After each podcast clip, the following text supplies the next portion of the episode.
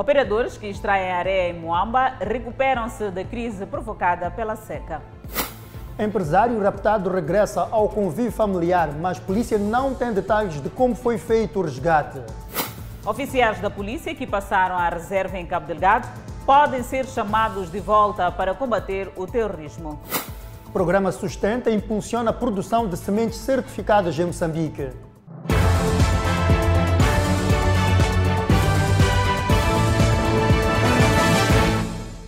Boa noite, estamos em direto e em simultâneo com a Rádio Miramar e com as plataformas digitais. Operadores que exploram areia pesada no distrito da Moamba recuperam-se da crise causada pela seca que impediu a extração. Entretanto, os operadores debatem-se com a falta de clientes causada pelo fraco poder de compra.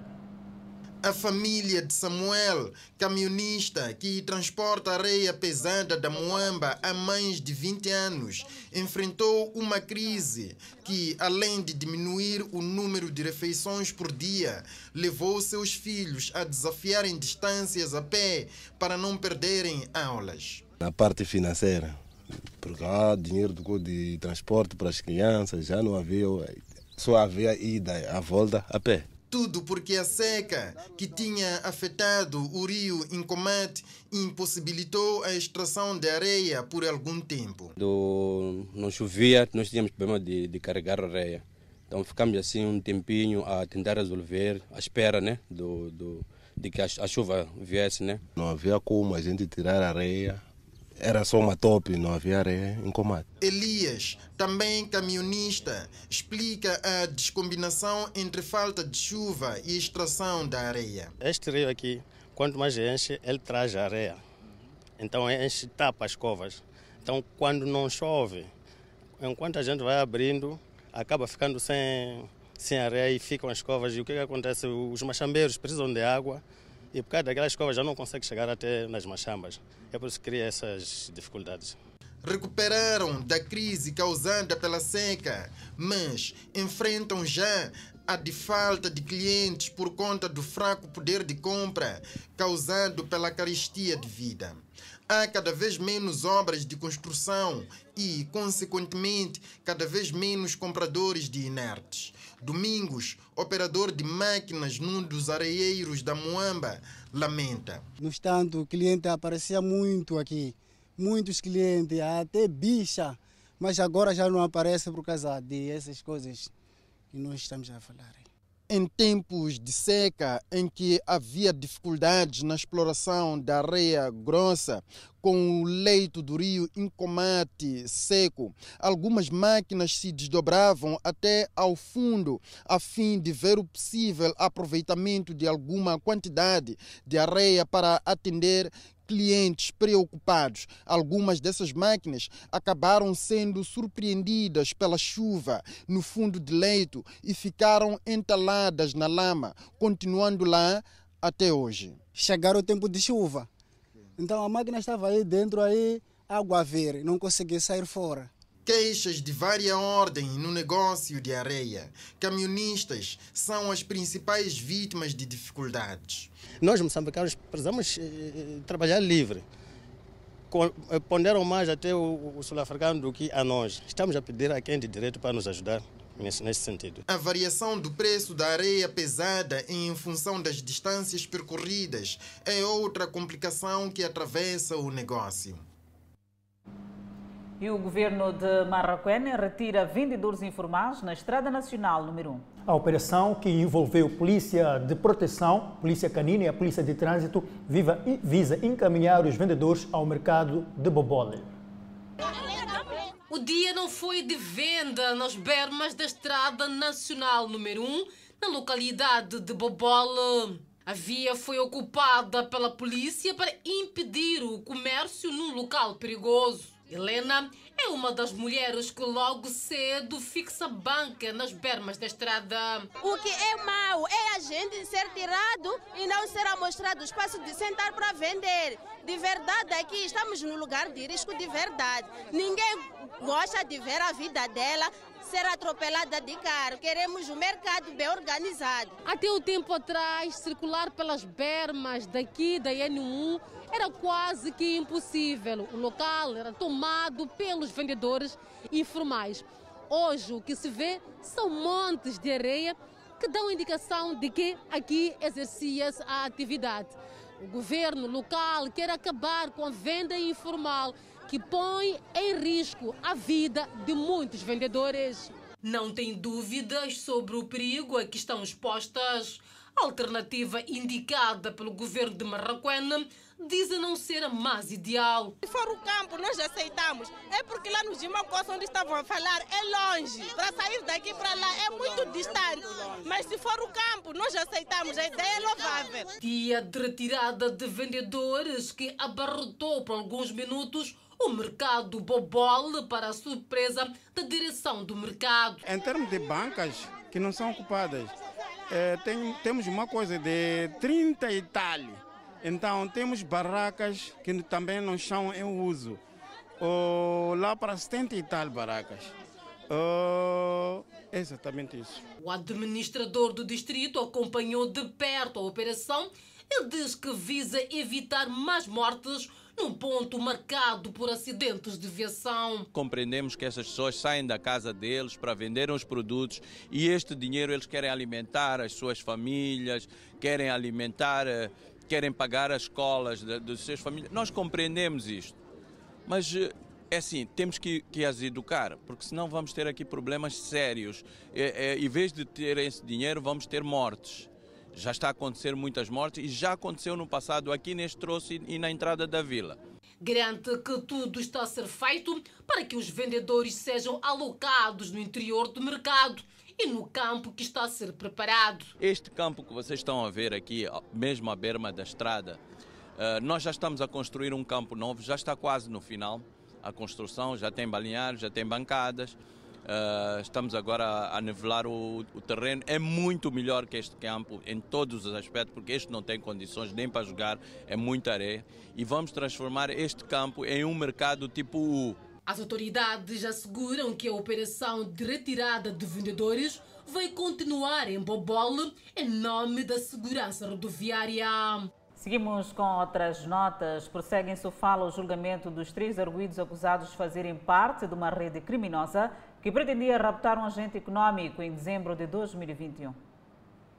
Em segunda sessão de audiências de produção de provas, a sexta secção do Tribunal Judicial da província de Sofala prossegue com o julgamento dos arguídos Mohamed Samir Ayoub, Manuel Chico e Alberto Francisco, acusados de tentativa de rapto. Nesta terça-feira, foi ouvido um membro do Cernic que participou no plano de detenção dos arguídos, numa sessão em que se esperava a audição de três agentes e ainda foram visualizados dois vídeos publicados pela TV Miramar, contendo depoimentos dos arguídos logo após a sua neutralização.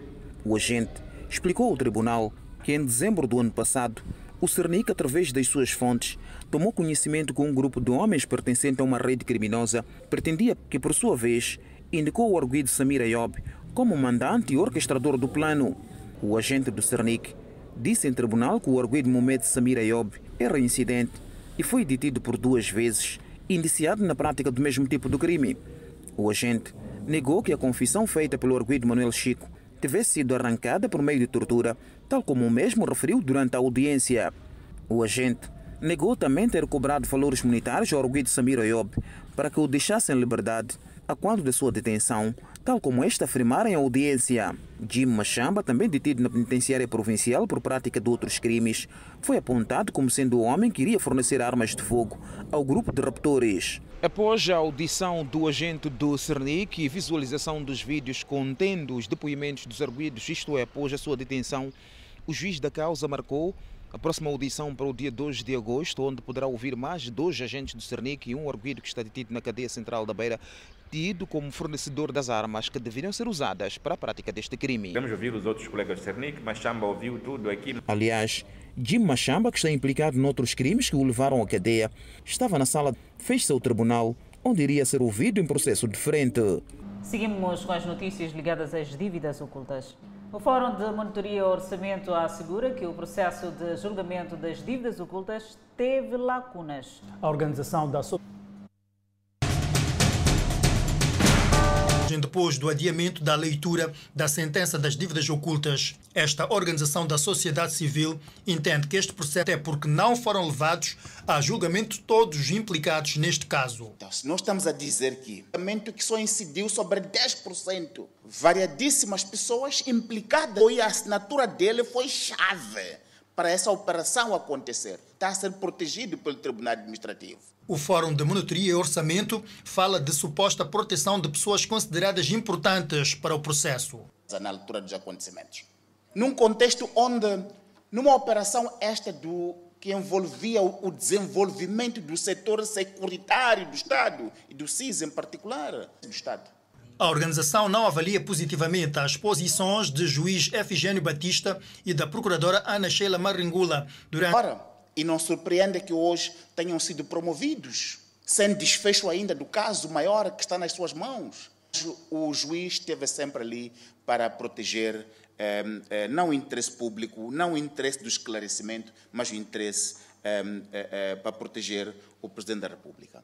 O Fórum de Monitoria e Orçamento condenou ainda o facto do julgamento sobre arresto de bens no processo das dívidas ocultas ter sido num outro lugar fora da tenda da BO.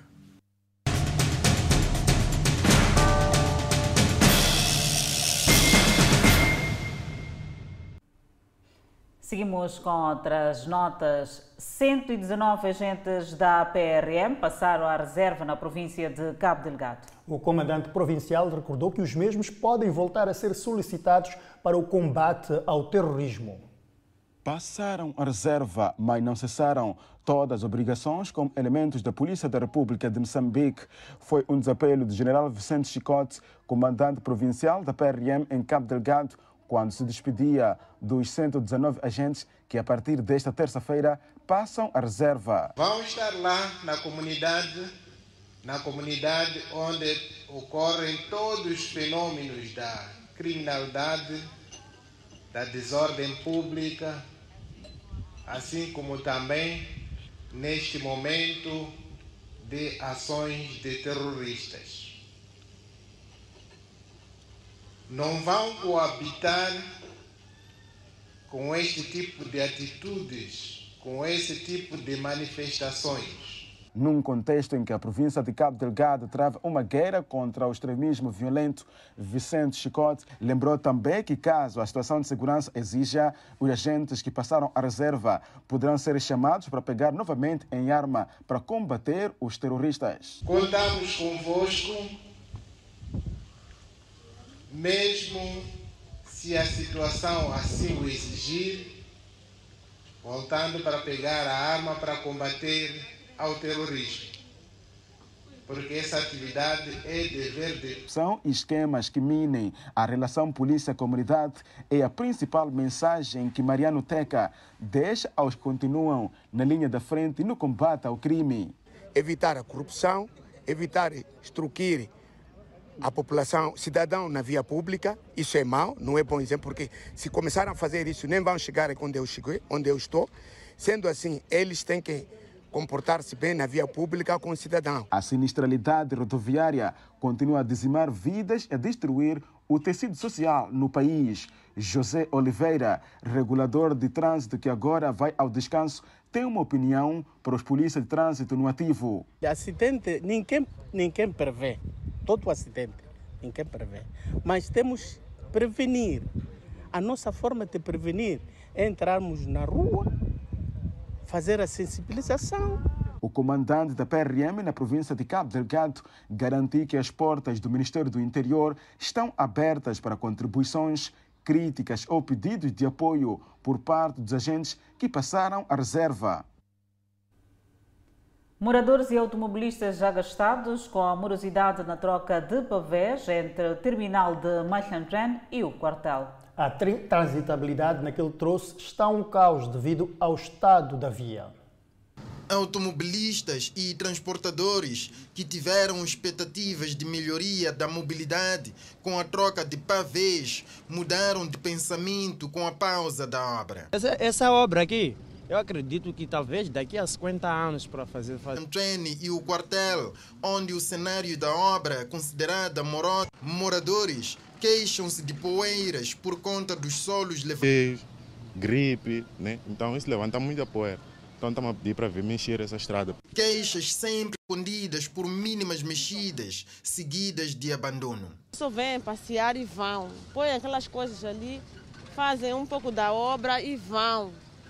Esta obra está-nos a criar embaraços, porque os carros passam daqui. Nas primeiras horas do dia e no final da tarde, horas de pico no tráfego rodoviário, o local é caracterizado por muito embaraço de trânsito, cenário que só se iria verificar por alguns dias se houvesse flexibilidade na obra. É um engarrafamento, tem alunos, uma confusão aqui. Contactamos mais de mil famílias do bairro Guava, no distrito de Maracuén, recebem documento do uso seguro da terra. O processo que arrancou em janeiro do ano passado, janeiro do presente ano, melhor dizendo, prevê abranger mais de 2 mil, 2 mil famílias, melhor dizendo.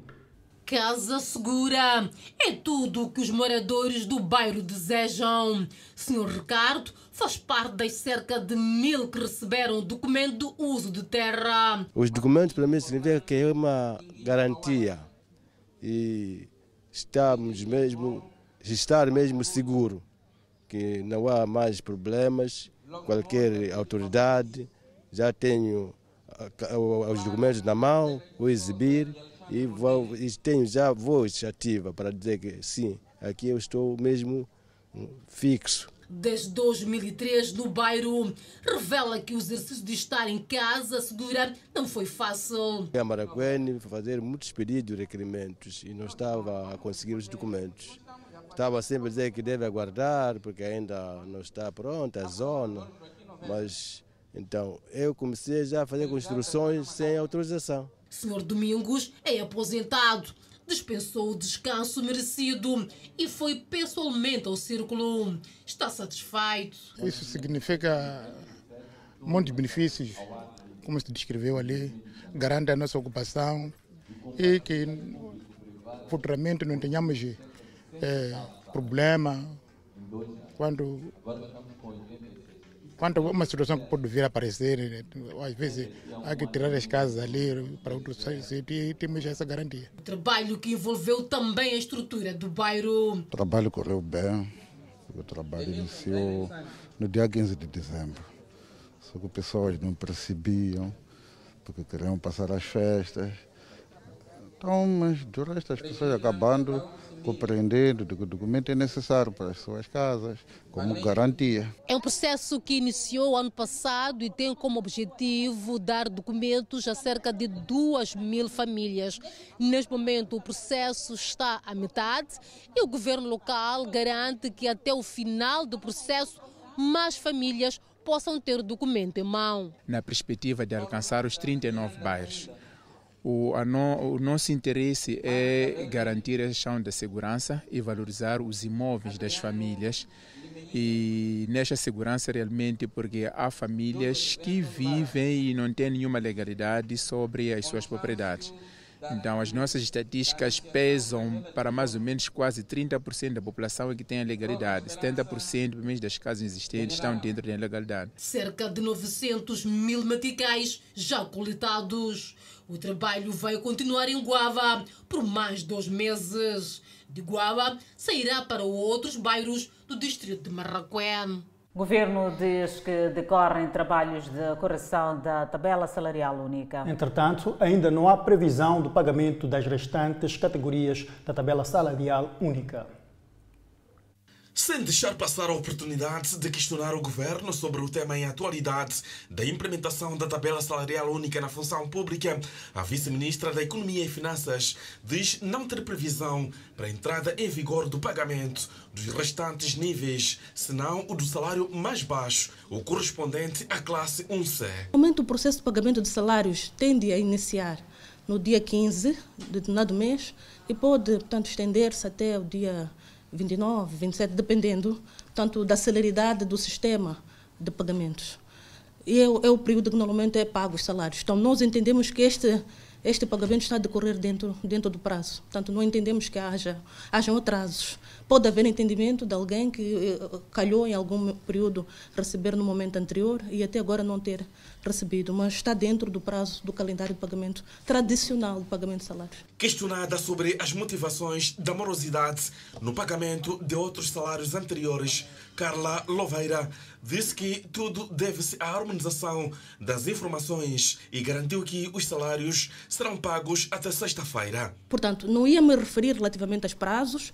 O que temos a dizer é que a partir deste mês de julho, tanto a partir de agora, já estão a ser pagas este nível salarial 1C, portanto, o nível salarial mais baixo uh, da tabela salarial única, portanto, que tem um vencimento, uh, portanto, equivalente a 1C de 8.758 medicais.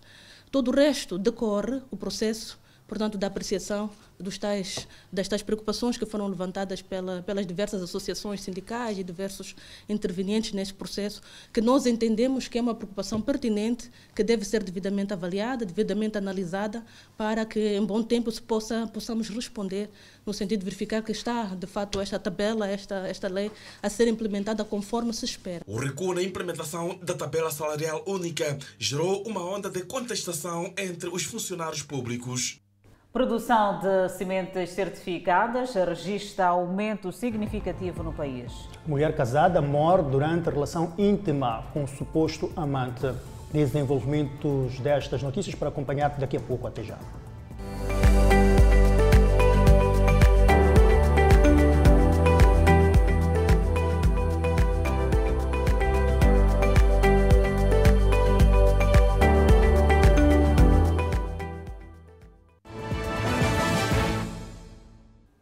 Estamos de volta com mais notícias. Olhamos agora para o programa Sustenta, onde a produção de sementes certificadas registra aumento significativo no país. Foi um tema que esteve em análise na sessão do Conselho de Ministros desta terça-feira. Sem sombra de dúvidas que um dos pilares para o desenvolvimento é a agricultura que tem sido dos grandes desafios para o governo. Para o efeito, vários são os programas do governo e setor privado para a promoção de boas práticas agrícolas com vista a incrementar a produção e a produtividade para reduzir a dependência externa. Nesta mesma tendência, o país registrou uma subida do uso de fertilizantes e pesticidas. Ainda durante a campanha em referência, ah, registramos a redução da importação de sementes em cerca de 31%. Destaque vai para a produção de semente de milho, em cerca de 4.800 toneladas, e a produção de semente de arroz em cerca de 2.800 toneladas. No geral, os insumos com maior destaque são os de arroz, que registrou aumento de 3.882 toneladas produzidas na campanha 2020-2021 para 3.935 toneladas na presente campanha. Milho saiu das 3.636 toneladas para 4.500 toneladas na presente campanha, representando um crescimento em 24%. Feijão Nhemba subiu 36%, com uma produção de 224 toneladas contra 165 da campanha passada.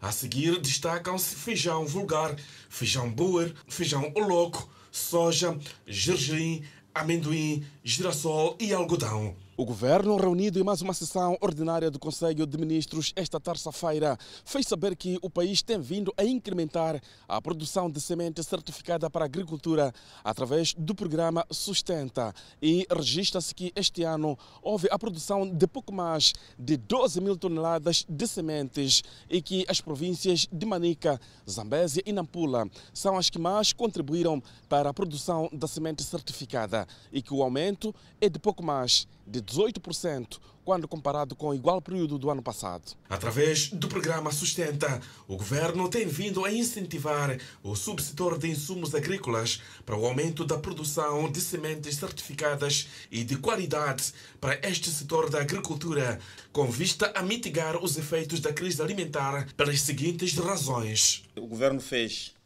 a avaliação do relatório do balanço do subsetor de insumos, com destaque para a produção de sementes.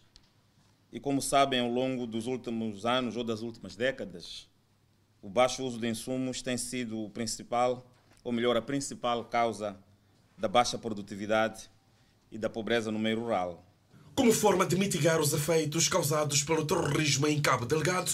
Na sessão desta terça-feira, o Conselho de Ministros fez saber que o governo decidiu conceder perdão de multas aos contribuintes do sistema de segurança social obrigatória naquela província. Camponeses apostam na produção do café, isto no distrito de Sussundenga, província de Manica. São camponeses que vivem na zona tampão do Parque Nacional de Xmanimão, no distrito de Sussundengue, que estão a apostar na produção de café, uma nova cultura de rendimento na província de Manica. Elizabeth Costa é uma das produtoras que abraçou a área e espera fazer o fomento de café no próximo ano. Que é enchimento das bolsas, plantação, lançamento das sementes nas bolsas. Isso praticamente estamos a falar nas épocas chuvosas, não é? Em que nós levamos as sementes e vamos lançando nas bolsas enchidas. Praticamente essas que estão aqui uh, já são bolsas já preparadas, esperando a época chuvosa, assim quando for a chegar, vai se levar as sementes e assim vão se lançando. As famílias camponesas têm auxílio do Parque Nacional Xmanimante, que já estão na fase de produzir e a multiplicar mudas dessa cultura. Queremos, na verdade, agradecer a este projeto por ter sido, uh, uh, por ter vindo introduzir aqui em Manica, principalmente no nosso Parque Nacional de Xmanimani, para que as nossas comunidades que vivem nas redondezas do Parque Nacional de Xmanimani não possam destruir a nossa floresta e não possam prejudicar os nossos animais, pois o Parque Nacional de Xmanimani veio para desenvolver a nossa província. Esta área localizada na zona tampão do Parque Nacional de Xmanimão tem uma multiplicação de mais de 3 milhões de mudas de café e a governadora de Manica instou os fomentadores a ensinarem as comunidades a complementarem a atividade com a de produção de alimentos. E para o efeito, eles estão também a ensinar as nossas comunidades, as nossas comunidades estão a aprender e aprendendo a fazer, a produzir café vai permitir que a nossa comunidade também proteja a biodiversidade e o nosso Parque Nacional de Chimanimani continue bem protegido e não, não haja desmatamento. A produção de café dará um impulso significativo nos próximos anos, melhorando a vida da população, como também alavancar a economia do país, e isto prova que a agricultura é o garante e a base de desenvolvimento de Moçambique.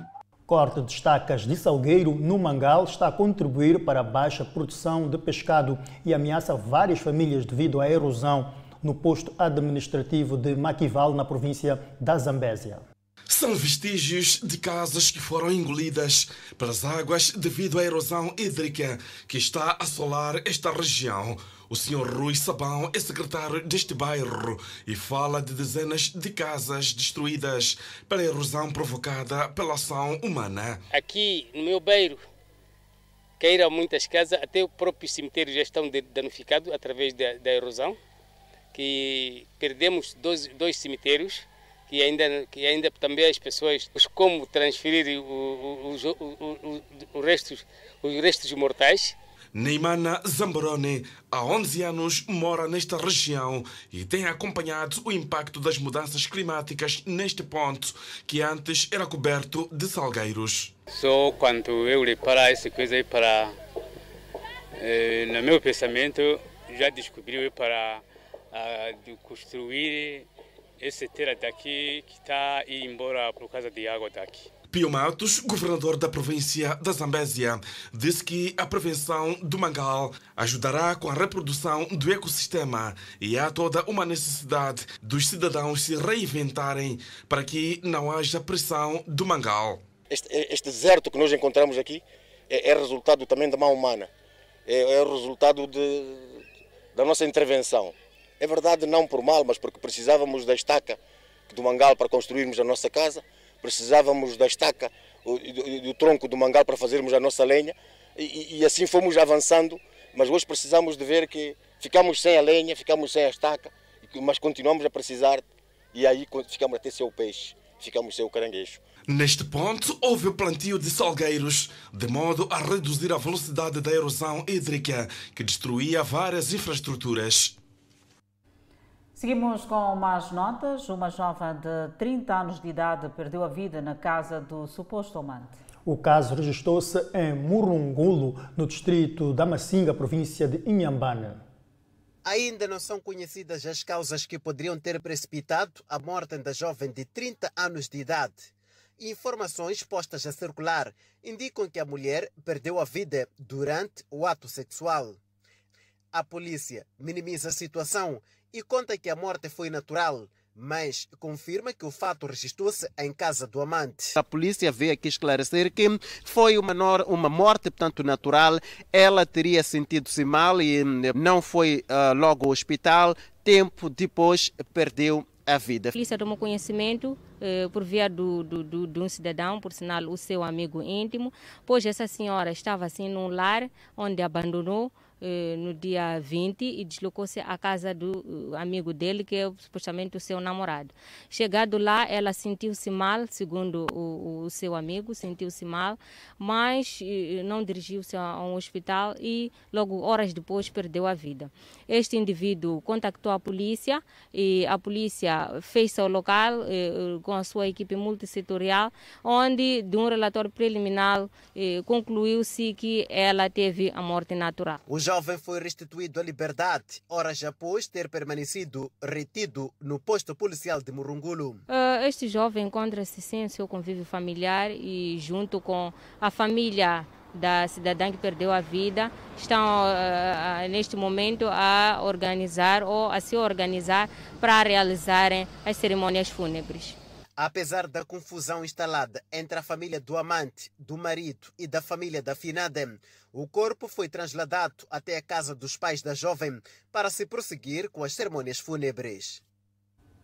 Antigo agente da Polícia da República de Moçambique está detido em Nampula, indiciado no roubo de bens na casa dos seus pais. Consta que o indiciado esteve detido por envolvimento num outro crime.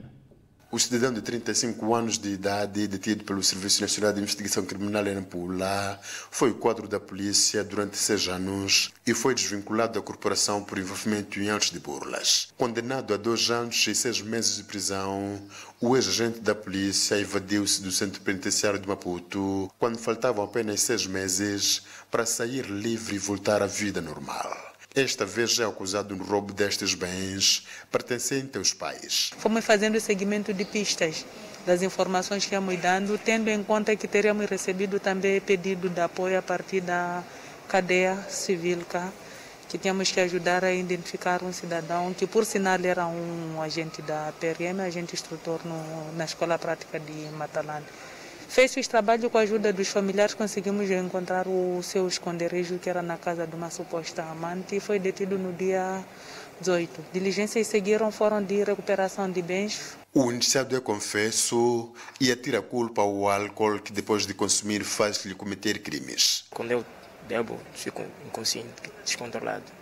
Esta semana foram achados ainda três corpos em diferentes bairros daqui da cidade de Nampula e o Serviço Nacional de Investigação Criminal diz estar a trabalhar para encontrar as possíveis causas da morte das vítimas. Os casos foram registrados em alguns dos bairros de Mtawanya e Murupaniwa, na cidade de Nampula. Alguns são por morte naturais, alguns por homicídio, alguns linchamentos, mas para os casos em concreto desta semana ainda não temos informações claras que podemos partilhar. O Serviço Nacional de Investigação Criminal em Nampula promete trabalhar de forma implacável contra todo tipo de crimes que ocorrem a nível das comunidades.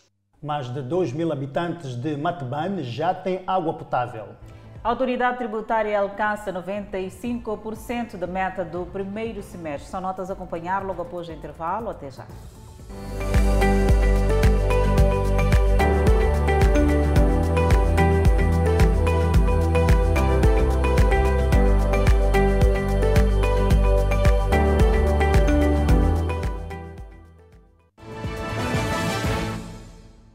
Volta ao Fala Moçambique, mais de 2 mil habitantes do posto administrativo de Matibane, no distrito de Mussuril, na província de Nampula, já têm água potável.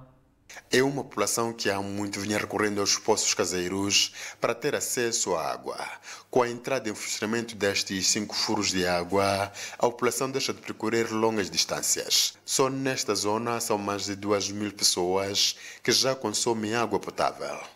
A entrega dos furos foi feita pelo Ministro das Obras Públicas, Habitação e Recursos Hídricos, Carlos Mesquita. O presidente Nilson tem isso no seu programa, trazer estas condições para a nossa população. O governo diz que os furos estão numa zona com condições para a abertura de mais furos de água. Ainda no posto administrativo de Matibani, Carlos Mesquita procedeu à entrega de uma ambulância ao centro de saúde local, fazendo duas que permitem a transferência de doentes de uma zona para outra. Fizemos estes cinco fontenários, mas queremos expandir mais, porque já descobrimos que aqui, nesta zona, tem boa água.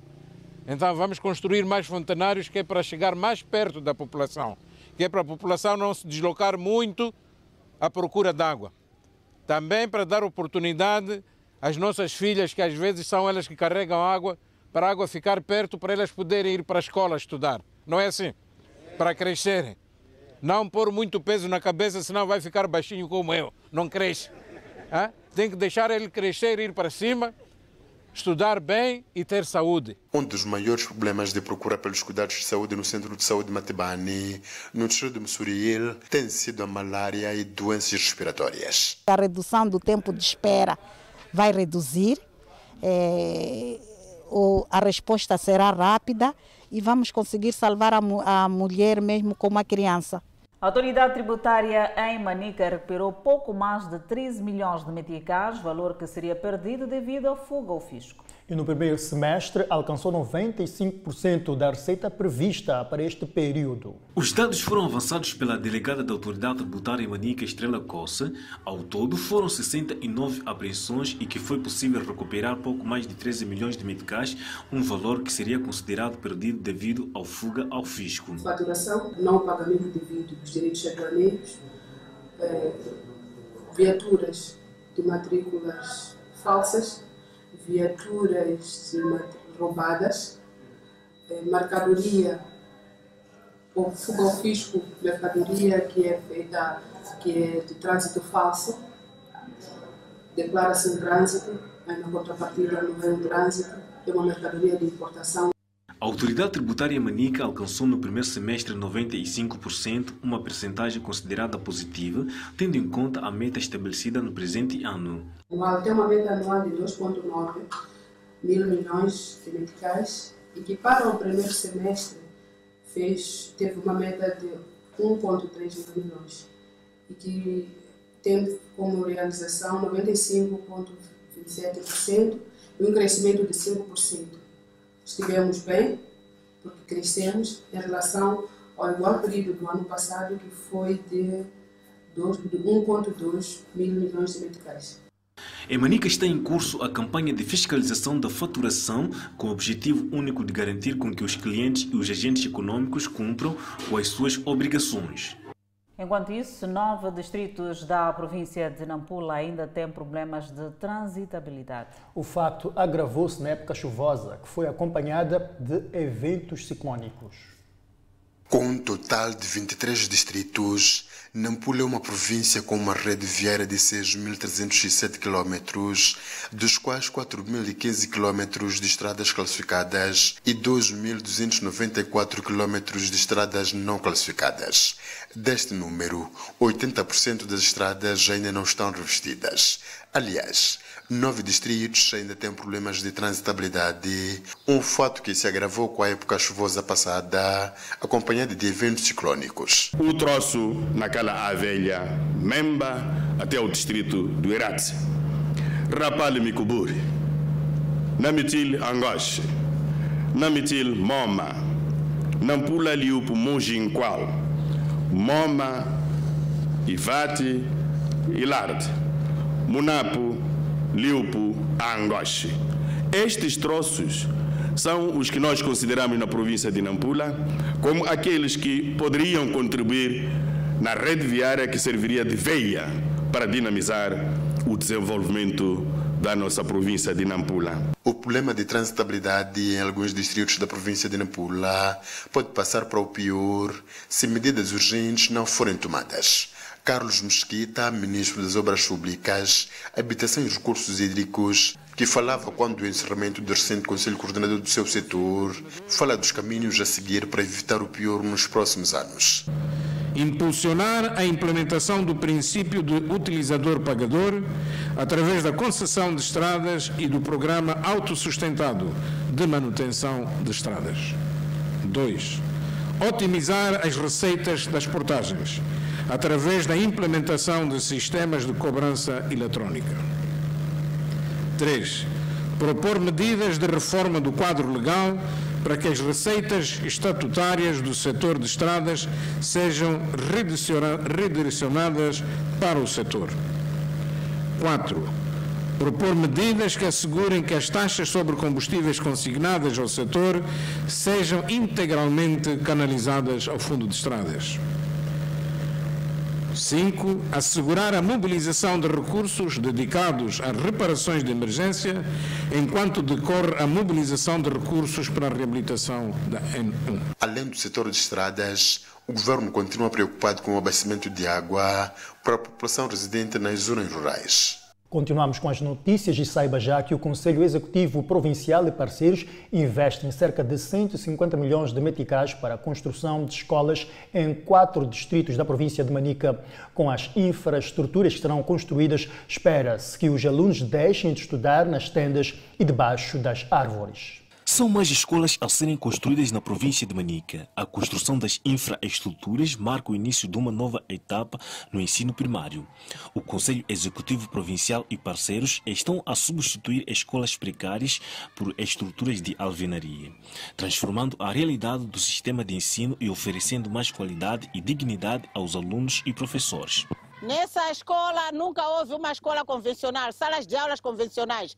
Essas são as primeiras salas de aulas convencionais. Nós, os alunos da escola primária de Xingundo, agradecemos a nossa mamã Francisca por nos tirar da poeira e do frio como forma de reforçar os nossos direitos à educação. As escolas construídas possuem de 3 a 6 salas de aula, além de casas para professores. A governadora de Manica destacou a importância das escolas que vão colocar as crianças em condições favoráveis ao aproveitamento pedagógico. Onde vão estudar as nossas crianças? Aquelas que estudavam naquelas barracas, naquelas lonas aí. E tem carteiras ali escolares para poderem sentar na carteira e estudarem condignamente. Antônio Edmilson faz parte de uma das comunidades que beneficiou da infraestrutura no distrito de Sussunengue. Ele tem três filhos que estudaram numa escola em condições precárias no distrito no ano passado. Um deles frequenta a quinta classe e estará em uma sala condigna para aprender as matérias. Uma coisa, porque crianças ficavam no chão, sentavam no chão, assim já tem carteira, estou sentindo bem. A alegria estende-se igualmente para o Sr. Jaime Ernesto, encarregado de educação de uns alunos, por enquanto há muitos anos esperava por construção de escolas. Eu sinto-me muito bem, porque antes nós estávamos a sofrer muito nessa zona, não tínhamos escola nem o que, os alunos, professores, diretores da escola sentavam no, no tronco, não tínhamos como. Agora com essa escola nós já estamos bem. No total serão construídas mais de 10 escolas nos 12 distritos da província de Manica, com fundos do Conselho Executivo Provincial e parceiros. Residentes do posto administrativo de Mirata, distrito de Montepuez, consideram haver progressos significativos na região, mas dizem que a falta de corrente elétrica impede e retarda o aparecimento de pequenas empresas. São 68 anos desde que Mirate foi elevado à categoria de posto administrativo no distrito de Montepuez. Foi em tempos uma região marcada por episódios de doença de vária ordem.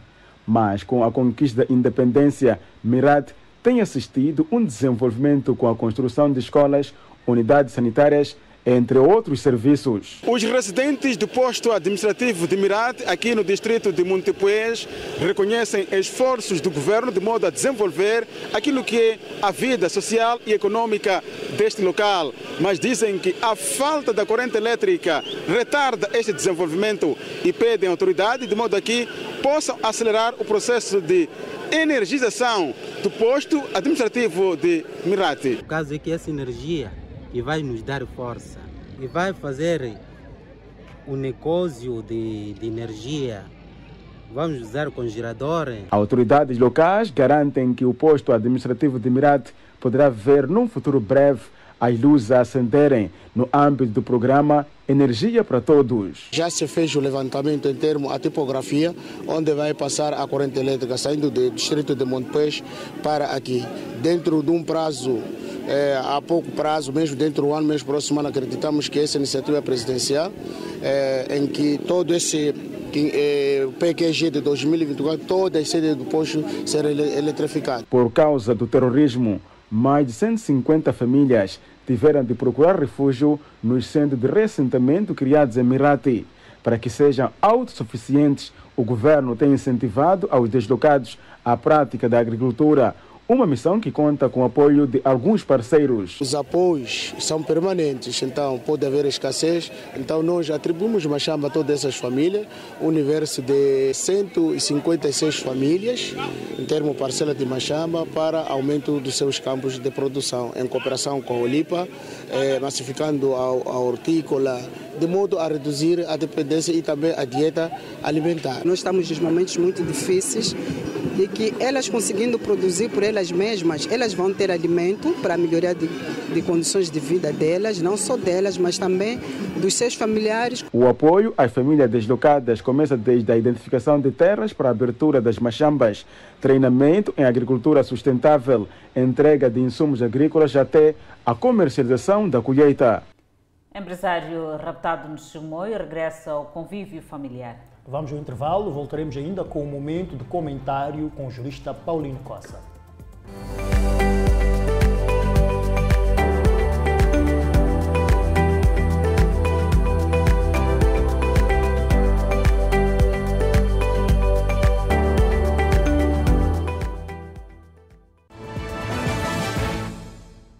Volta ao Fala Moçambique, já está no convívio familiar o empresário raptado há três semanas na cidade de Chimoio. A polícia não avançou detalhes no resgate do empresário. Ibrahim Mia Maomete Seidat, mais conhecido por Patel, já está no convívio familiar após ser raptado há três semanas na rua da Zâmbia, na cidade de Chimoio, por pessoas até aqui não identificadas. O luso moçambicano de origem indiana de 60 anos de idade regressou na manhã desta terça-feira. O regresso do empresário aliviou os trabalhadores da Casa Patel. Aqui, pelo menos, que assim sentimos aliviados, porque o nosso empresário, grande empresário, que já está aparecendo, já está com a gente aqui, sempre precisamos que é para a força para ele, que é para se voltarem saudáveis, também nós ficamos também muito, muito felizes. Porque... E diz ainda que atividades estavam suspensas quando o empresário foi raptado por homens armados que ainda continuam sem rosto. De nós, porque o ambiente não estava normalmente como a gente tivemos aqui. Tá? A Polícia da República de Moçambique, Manica, não avançou se o regresso do empresário Ibrahim envolveu valores monetários ou foi graças a um trabalho que a PRM e o Cernic levaram a cabo para, portanto, resgatar o empresário. Mas casos de rapto na província de Manica continuam sendo uma incógnita. A TV Miramar escalou a casa do empresário para colher informações sobre o regresso e sem gravar entrevista, um dos familiares disse que a vítima encontra-se muito abatida por estar três semanas fora de casa. Todavia, goza de boa saúde. Dados referentes a casos de violação sexual na província de Nampula são assustadores. Mais de 100 menores de 18 anos foram submetidos a vários tipos de violência com destaque para a violação sexual. Predadores sexuais espalham-se pelos distritos da província de Nampula e vão comprometendo a infância de muitas crianças. Todas de 10 anos de idade, estas duas menores fazem parte das estatísticas sobre os casos de violação sexual referentes aos últimos seis meses na província de Nampula. O autor é um cidadão de 45 anos de idade. Uma das vítimas pretendia tirar água num poço caseiro pertencente ao acusado, quando mesmo a levou à força ao interior da casa. Me levou, me cortou no chão, começou a me tirar a calcinha. O mesmo aconteceu supostamente com sua amiga, também de 10 anos de idade. O suposto autor do crime tem na venda de frutas silvestres o seu ganha-pão. As autoridades dizem que foi com isso que o indiciado aliciava as menores. Já detido, o indiciado refuta tudo. Não violei, porque violação podia vir papel do hospital. Pá, essa verdade esse homem fez. O que você estava a recusar, não esse papel aqui. É assim mesmo que eles fazem, eu trabalho como que eles fazem. E se não fizeram isso, Se está me dizendo porque eu me prejudicar com a minha vida. A mãe de uma das menores só descobriu que a filha de 10 anos tinha sido violada quando começou a ter problemas de saúde. Mito é o mesmo. O indivíduo é um ser positivo e a contaminar nossas crianças. Eu quero que a justiça assuma que ele fica preso. E recentemente um professor também ficou detido, acusado de violar uma menor de 7 anos no distrito de Nagaroa. É um cidadão que é professor há 11 anos. Apaixonado por educar crianças e com larga experiência como professor, o Unchad cometeu o ato supostamente quando saía do distrito de Nagaroa, com destino ao distrito de Irate. Como é que violei, não, não sei, né? Mas aconteceu o ato. Sim, por um azar, dizer assim, né? Sim, porque não posso dizer que violei porque tinha vontade, não sei que não. Há duas semanas, isto na cidade de Nampula, outras duas menores, compreendidas de entre 14 a 16 anos, também foram mantidas em cárcere privado numa casa em anexo a uma padaria alguras do bairro de Mohala Expansão para fins de exploração sexual. Esse miligrama falava aqui tem carne, aqui tem carne. Entra lá, esse, esse, o dono da padaria também estava a entrar lá. Dormiu convosco? Sim. Quantas vezes o dono da padaria dormiu Um dia. Elas saíam e voltavam hora que quiserem, vestidas da forma que quiserem. Ninguém violentou ninguém, ninguém forçou ninguém a nada. Os pais das vítimas só conseguiram localizar as filhas graças a denúncias populares. Eu acredito que se não fosse a intervenção da polícia, as miúdas ainda continuariam eh, sem sabermos onde é que estão. A província de Nampula registrou nos últimos seis meses 1.173 casos de vários tipos de violação de menores, com o grosso número dos casos de violação sexual, apontando para um total de 126 casos. Dos vários distritos que têm vindo a registrar números bastante assustadores de violação de menores, Mogovolas lidera a lista. O Gabinete de Atendimento à Família e Menores Vítimas de Violência diz estar preocupado com o fato. Em algum momento elas são aliciadas em alguns bens. Não só com professores, também com os comerciantes ou várias pessoas. Atitude de um ser humano. Faz saber a rapariga, eles aliciam dela e acabam de fazendo sexo sem o consentimento dela e sem o diálogo ou pode ser forçado, pode ser também por esse engano. Não conseguimos ouvir o Ministério Público, mas ficamos a saber que parte dos casos de violação de minutos registrados este ano já estão a ter o seu devido tratamento, visando responsabilizar os autores. Ativistas sociais dizem estar a par dos casos que estão a ser registrados na cidade e província de Nampula.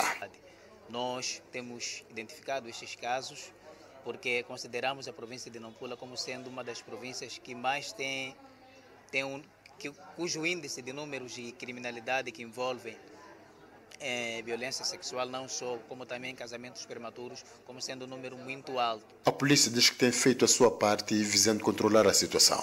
A Polícia da República de Moçambique tem trabalhado também com as organizações não governamentais no sentido da divulgação dos direitos das crianças e no caso também de, de, de, de pedido de casamento tratando-se de uma menor, estas devem denunciar as autoridades para que o indiciado seja tomadas as devidas medidas, que é a responsabilização criminal.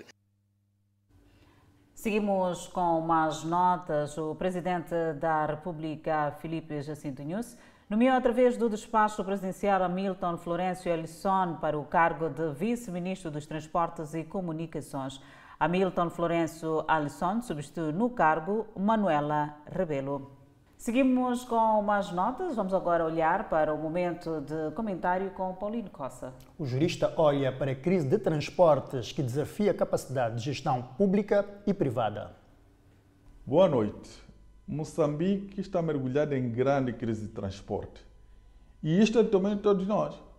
Nós vemos gente lutando na hora de acessar o transporte, é gente que troca porta por janela, depois há encurtamentos, aqueles condutores que quando acha que tem mais clientes atrás do que tem à frente, ele dobra ali mesmo, cobra e não faz caso.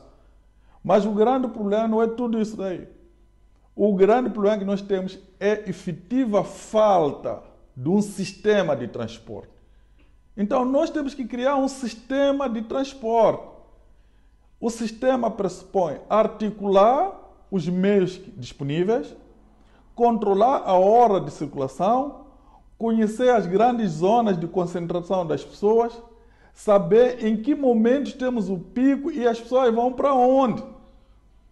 É a partir dali onde nós articulamos os comboios que vêm de fora para a cidade e saber quem distribui depois, quem circula na cidade, quem tira e a que horas tira essas pessoas. E afastar essa questão de o condutor entender que deve amanhecer, tomar uma determinada rota. Nem licença tem. Já vimos que acima de 80% não estão licenciados. Então, é preciso fazer tudo isso. De forma complementar, já vamos calibrar os meios quando houver necessidade de calibrar nas zonas onde nós achamos que há necessidade de calibrar esses meios. E é preciso controlar a regularidade também é, da manutenção para garantir longevidade desses meios e também melhorar as vias de acesso. Isto é que nós precisamos. Ter um sistema de transporte credível, seguro, que faça as pessoas chegar onde devem chegar na hora planificada e não no acaso, como até este momento parece estar a acontecer. Até a próxima oportunidade. Seguimos com o câmbio do dia. O dólar está a 63,23 meticais à compra e 64,50 meticais à venda. O euro está a 64,18 meticais à compra contra 65,47 meticais à venda.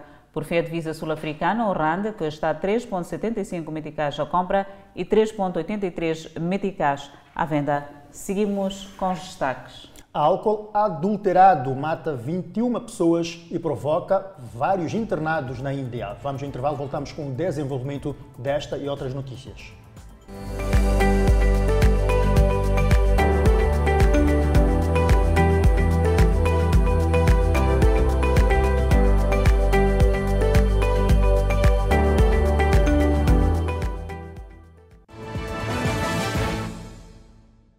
Estamos de volta e com a atualidade internacional. Pelo menos 21 pessoas morreram e outras 30 estão internadas depois de beber álcool adulterado no oeste da Índia.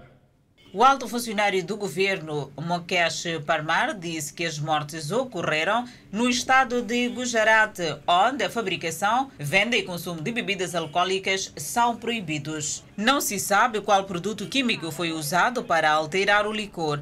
A imprensa local relata que a polícia deteve vários contrabandistas suspeitos que estavam envolvidos na venda do álcool.